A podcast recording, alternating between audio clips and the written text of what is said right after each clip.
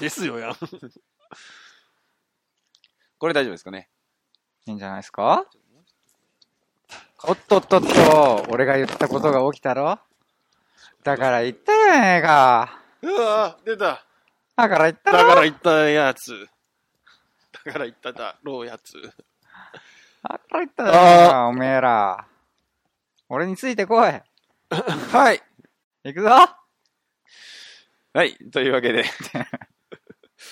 えーこの番組は、うん幼馴染3人が、ゆるーく時々深い話をしていくトーク番組です。やるぞやるぞややるるぞぞはい。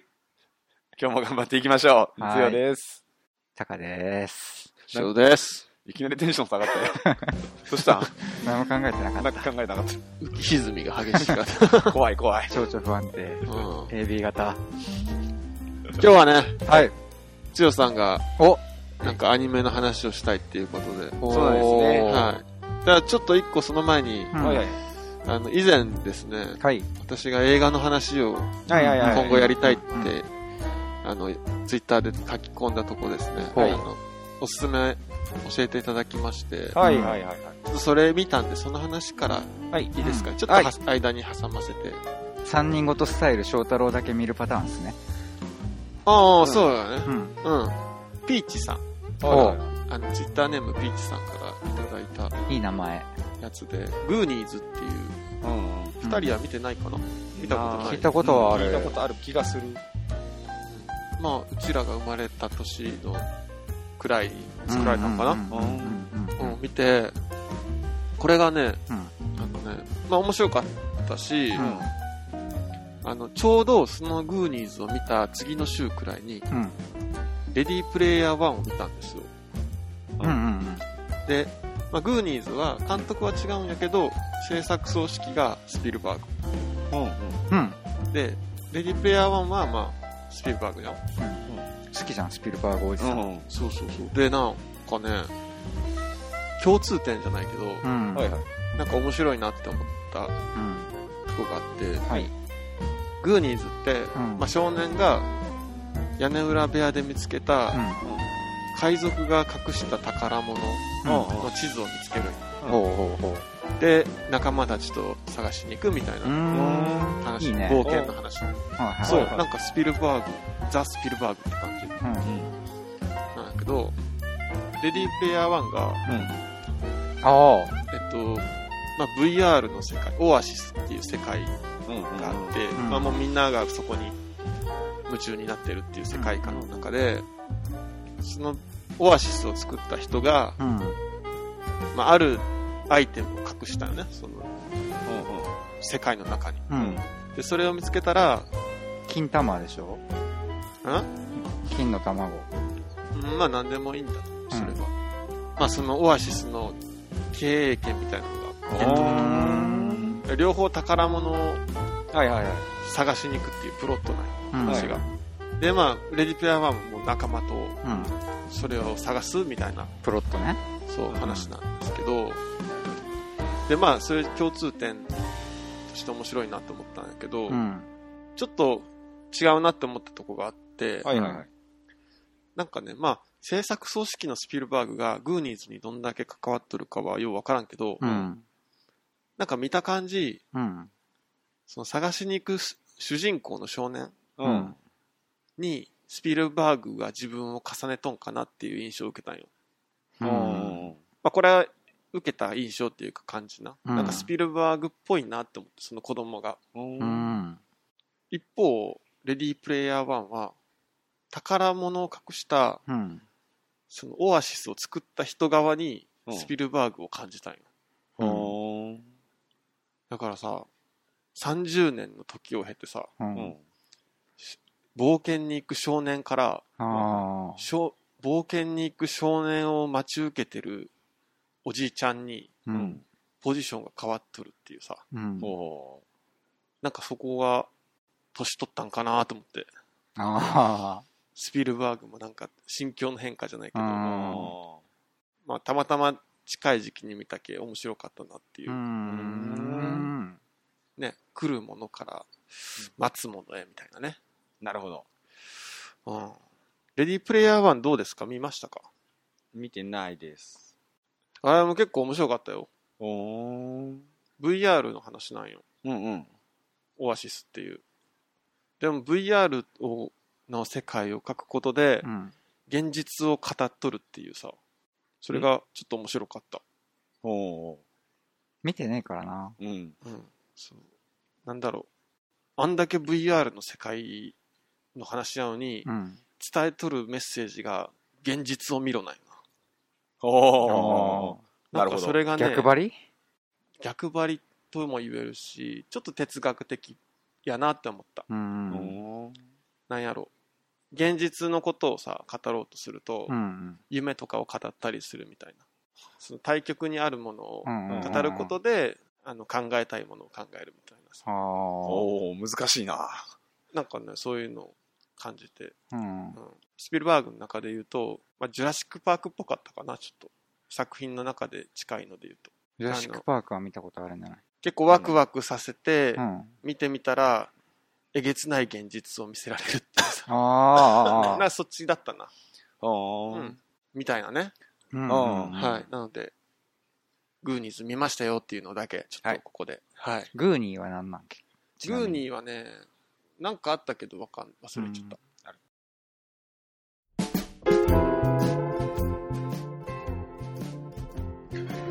3人ごとではリスナーの皆さんより話してほしいテーマや我々3人へのご質問などを募集しております3人ごとのホームページまたは Twitter にてお待ちしておりますのでどしどしご応募ください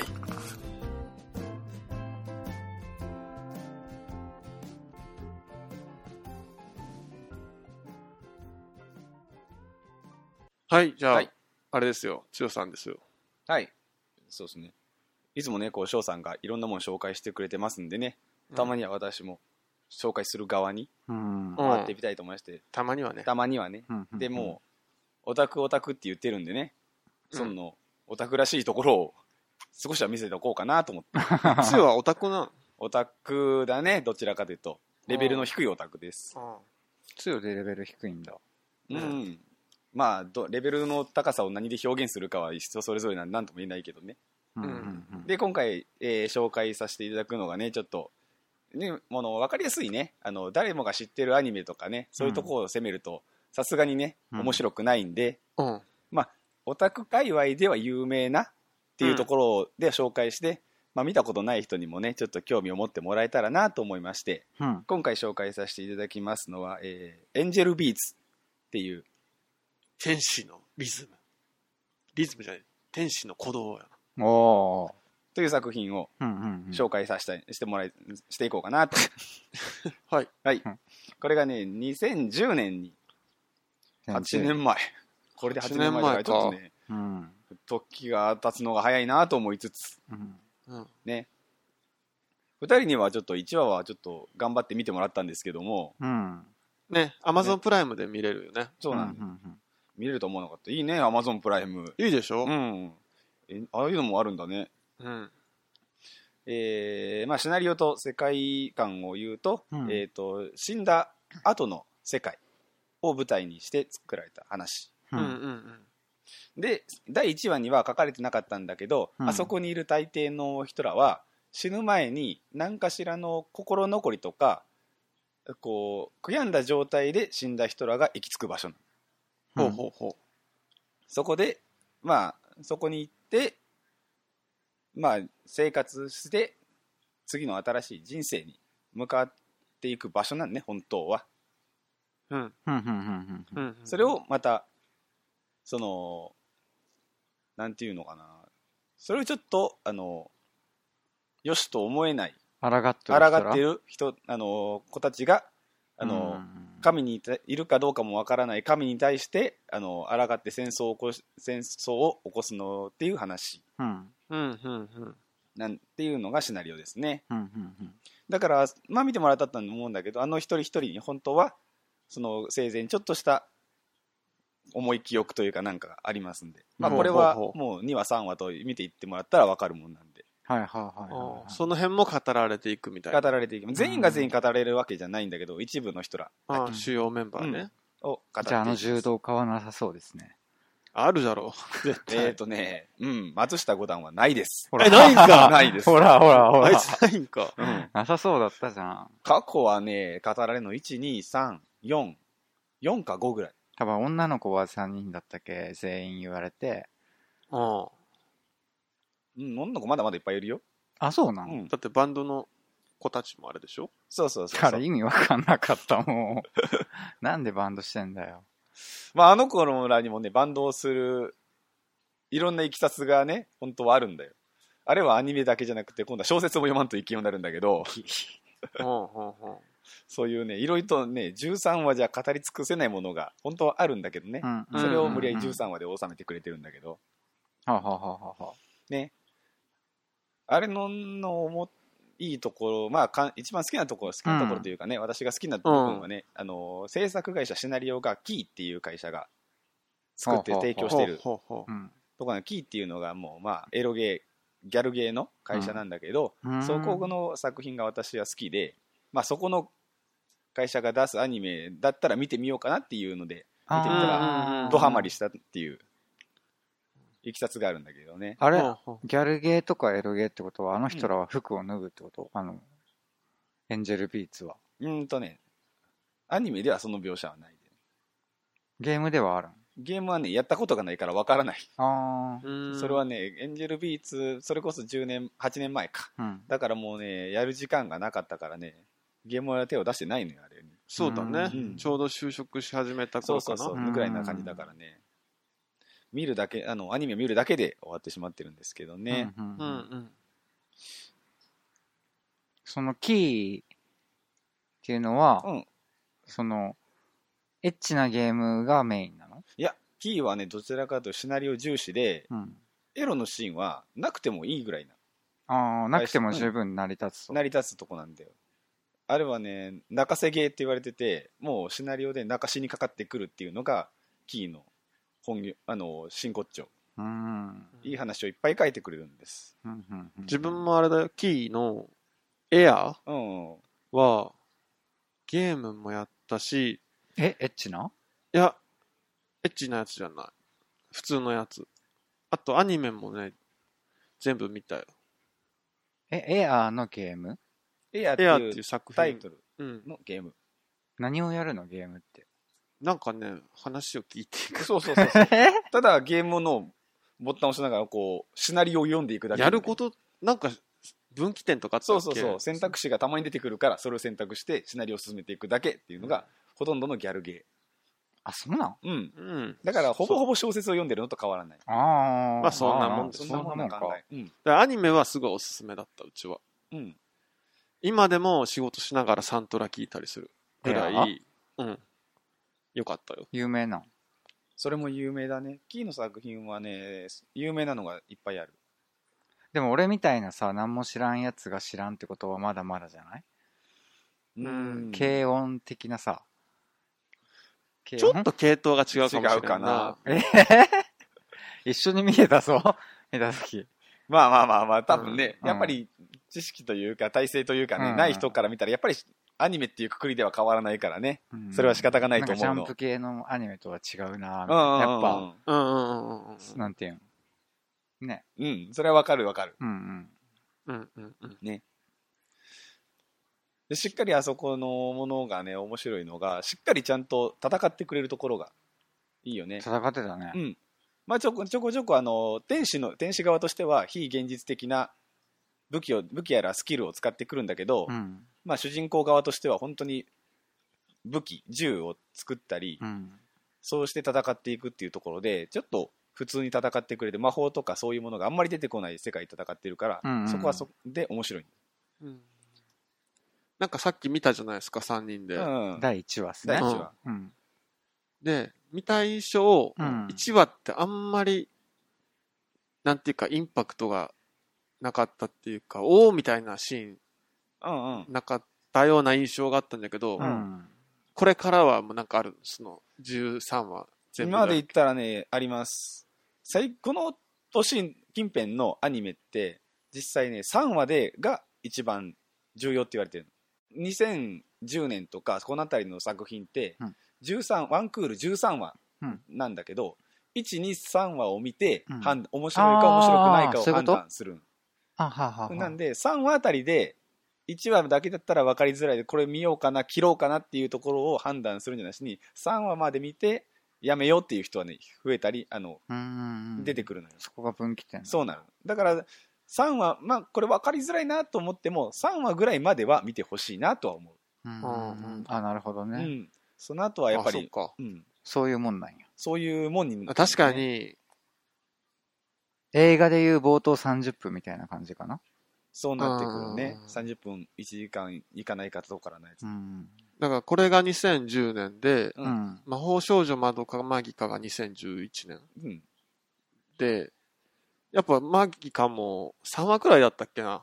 そうね。すげえショッキングなシーンうがん。まみったね。うん3話でまみなっなたなかなら。ななまあなんか衝撃的なシーンがあるよ。まみったってなんだそれはもう言えへんけど。言えんのまあ、これはもう、有名な、私らのところでは有名なあれなんでね。表現の仕方なんで。別に自分オタクじゃないけど、うんまみったはわかるん。うんまあ普通に見たら、えっとなんか、あ、このアニメは普通のアニメちゃうんやなっていううん。演出うんは。みたいなのがあえ、何それ気になる。あって、じゃあそういうことなんかな、3話まで見てねっていうのは。うんやっぱり3話からかな。う。うんんなんか、ほんまに、ぬるっと始まった感じがしたっけ、さっきの。はいはいはいはいはいはい。まあね。なんか、唐突に始まったじゃん。何の説明もなしに。でも第1話ってああいう印象ない何でも。いや、うん作品による説明が長々と続く作品もやっぱりある。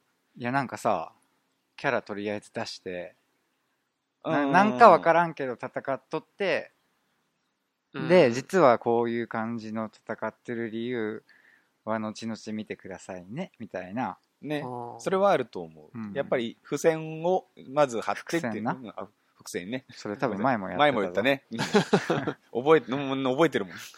伏線を貼って、とりあえずそれを回収していくっていうのはやっうんぱまあり。そういう、まあ、なんか、よくある感じかなっていう感じうんだうん。うんだからさっき見とって、うん。なんか仲間みたいなのもうんううんん。いっぱいいた何人ね。か出てって、戦いのシーンもあったじゃん。ううんん。一、人くらい1話で死にそうやなと思ってたけど、うん。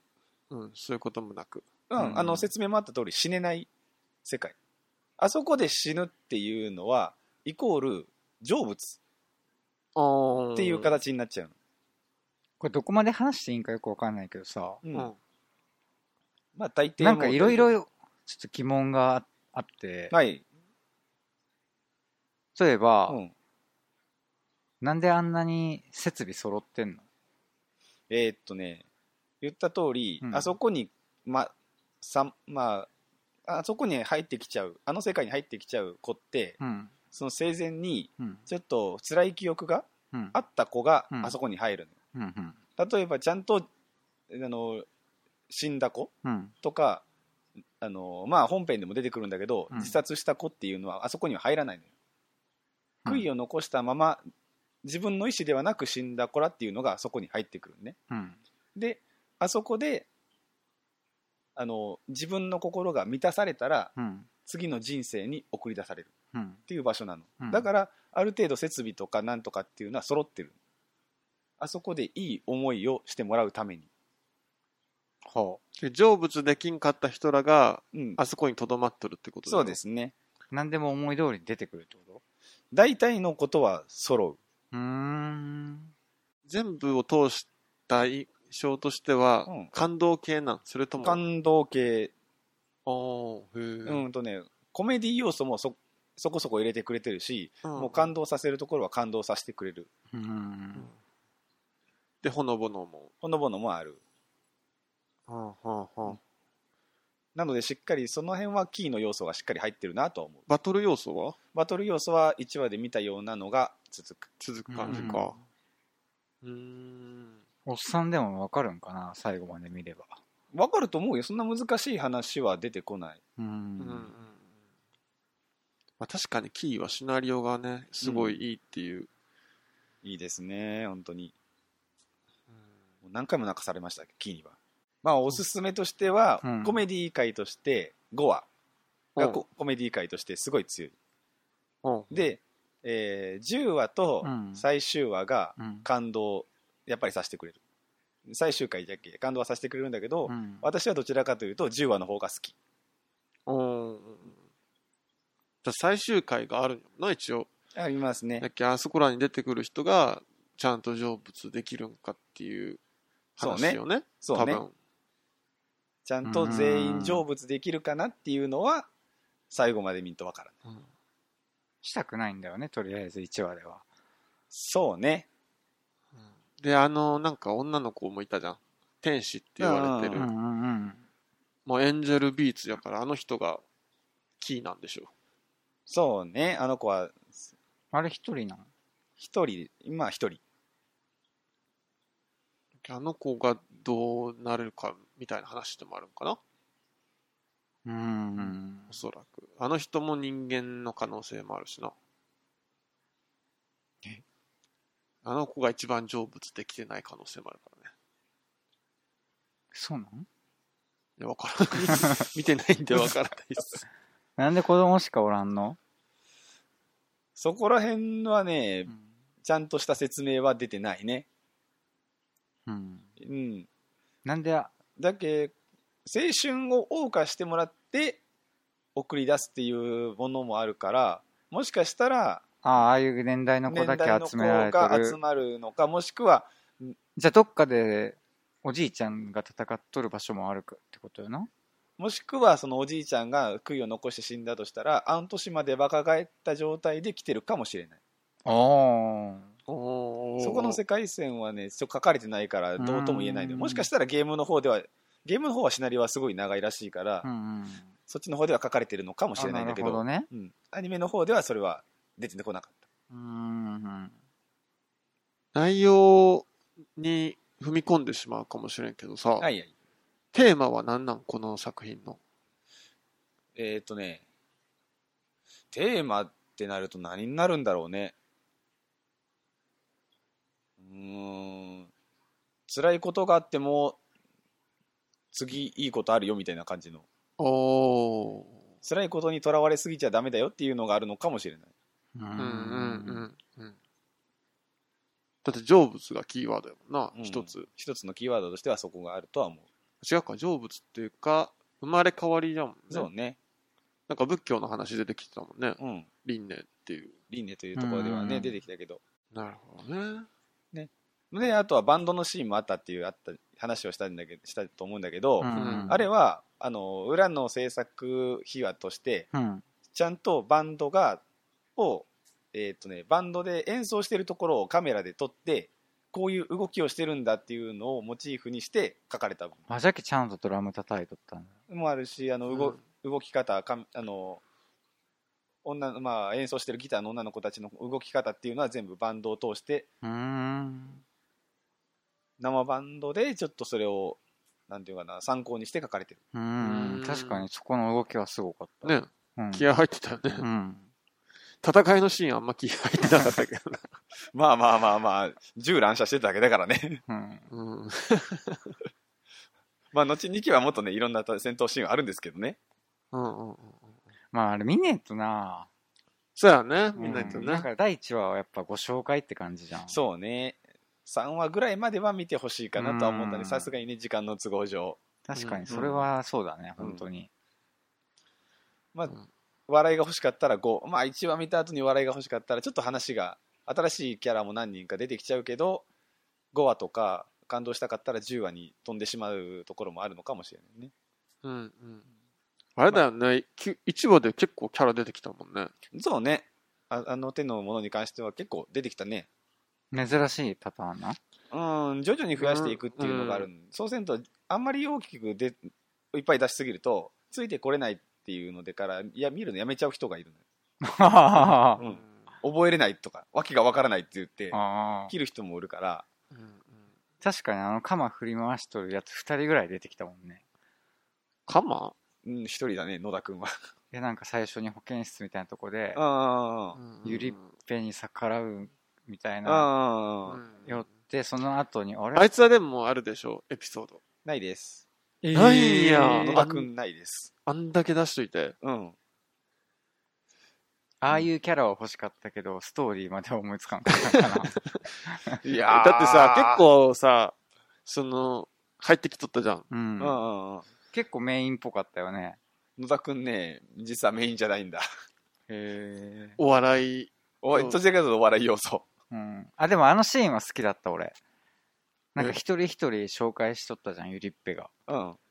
で、高松くんだったかな。うん、高松。高松くんはメガネをかけてるけど、うん。頭は悪いみたいなそうそうさ、そうなんか、実はバカよって いう。あっこは好きだった、俺。高松くんはあるんですか、エピソード。高松くんはね、ないじゃん。ないんだけど、ちょっとしたキーマンにはなるし、ネタバレすると、うん。えっ、とね、エンジェルビーツ以外の別の作品に出てくる。えどういう掛こけと持ち掛け持ち、パラレルワールド的なそんなところで出てくる。その、名前と姿形と声優さんと全部一緒なんだけど、同一人物かどうかはわからない。うーんっていうの死ぬ前の高松くんかなじゃかうーん、どっちかかもしれん。あうんいやいや、そんなエピソード深掘りないんやったら、あんな出さんでほしいわ。ああの子うん、あーいキャや、ラクターを全部のキャラ。うん。ああエピソードがないキャラは、おかんでほしい。まあ、本当はあったんだと思うんで。そのあ、代わり小説とかか。うん小説とか、あのゲームとかが本編で、実は、じゃあ、エンジェルビーツって13話で収まるような話じゃなかったんだよね。長いんだね、もっとは。うん、本当長い。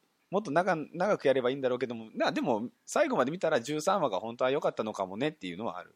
うーんうんうんうんうんだらだらするよりかはっていうのは、やっあーぱなりるほどねなるほどなうん。えーそのエンジェルビーツっていうのは、なんか、意味がある。一応。エンジェルビーツはあんまり出てこなかった気がするな。あ、そうなの、うん。タイ副タイトルの回収は多分なかったと思うんうんあのさ、同じ2010年のさ、う。はいやってたさ、あの化け物語っていうはいはいはアい。ニメ。それも2010年うんうん。なやつなんやけど、それを書いてる原作のさ、西尾うん維新さん石井さん。はい。さ、首切りサイクルっていうさ、全然別の作品があるんだけどうさ、んそれはね、タイトルがね、あのね、意味を持ってて、うんうんなんかそういうの好き。ななんかいろな。ん、出てくるものに対して全部が意味を持ってるみたいなーのああがすごい好き。翔太郎っぽいねそうね。うんうんあれはじゃああの中の女の子は誰が好きなの剛は天使ちゃん。おえ好きそうやんつよ、天使ちゃ天ん。使ちゃん。わかんねマえジ全部一緒に天使ちゃんはエピソードあんの天使若干ある。若干なんうん。えちょっとどういうので13は持たそう、持たせるのそういう意味ではめちゃくちゃ興味持つんじゃないこれどちらかというとね、世界の謎解きの方かな。日ああ常生活ー、もっと世。界、あの世界観の、うん。うんなんでこうなっとるかみたいな。あとは主人公のおとなしくんの話の方がやっぱり強いから、うんああ、記憶がなくなってたもんね。そうそうそうそう、それををかの取り戻していくところとかも書いてくれてるんああ、そういうことでか。あれ、うんそれがメインなんだ。そっちになっちゃうね。うんうんうんで、主人公の女の子みたいなのもあの子はある。あるよね。多分るうん絶対あるよね。あるね。あの子が多分一番しんどい。あうんあ、しそうんどいって悲しい過去悲なんだしいね過去が。俺でもなく泣くそこでは泣かんのじゃない泣くというよりかはマジかってなる。漫画でなるかな俺そうか。というね、お話、今日は。えまずは、まあ、好きな作品でね、ううんんでも気になりましたよ僕はね。うんぜひとも気になった方は見ていただきたいんですね。ううん。プライムでね。プライムいけるんで。プライムなんでもあるな、本当に。いいなそ。なんでもありますからね。いろんなジャンルの人を喜ばしてくれるね。ねね。笑うセールスマンもあったし ね。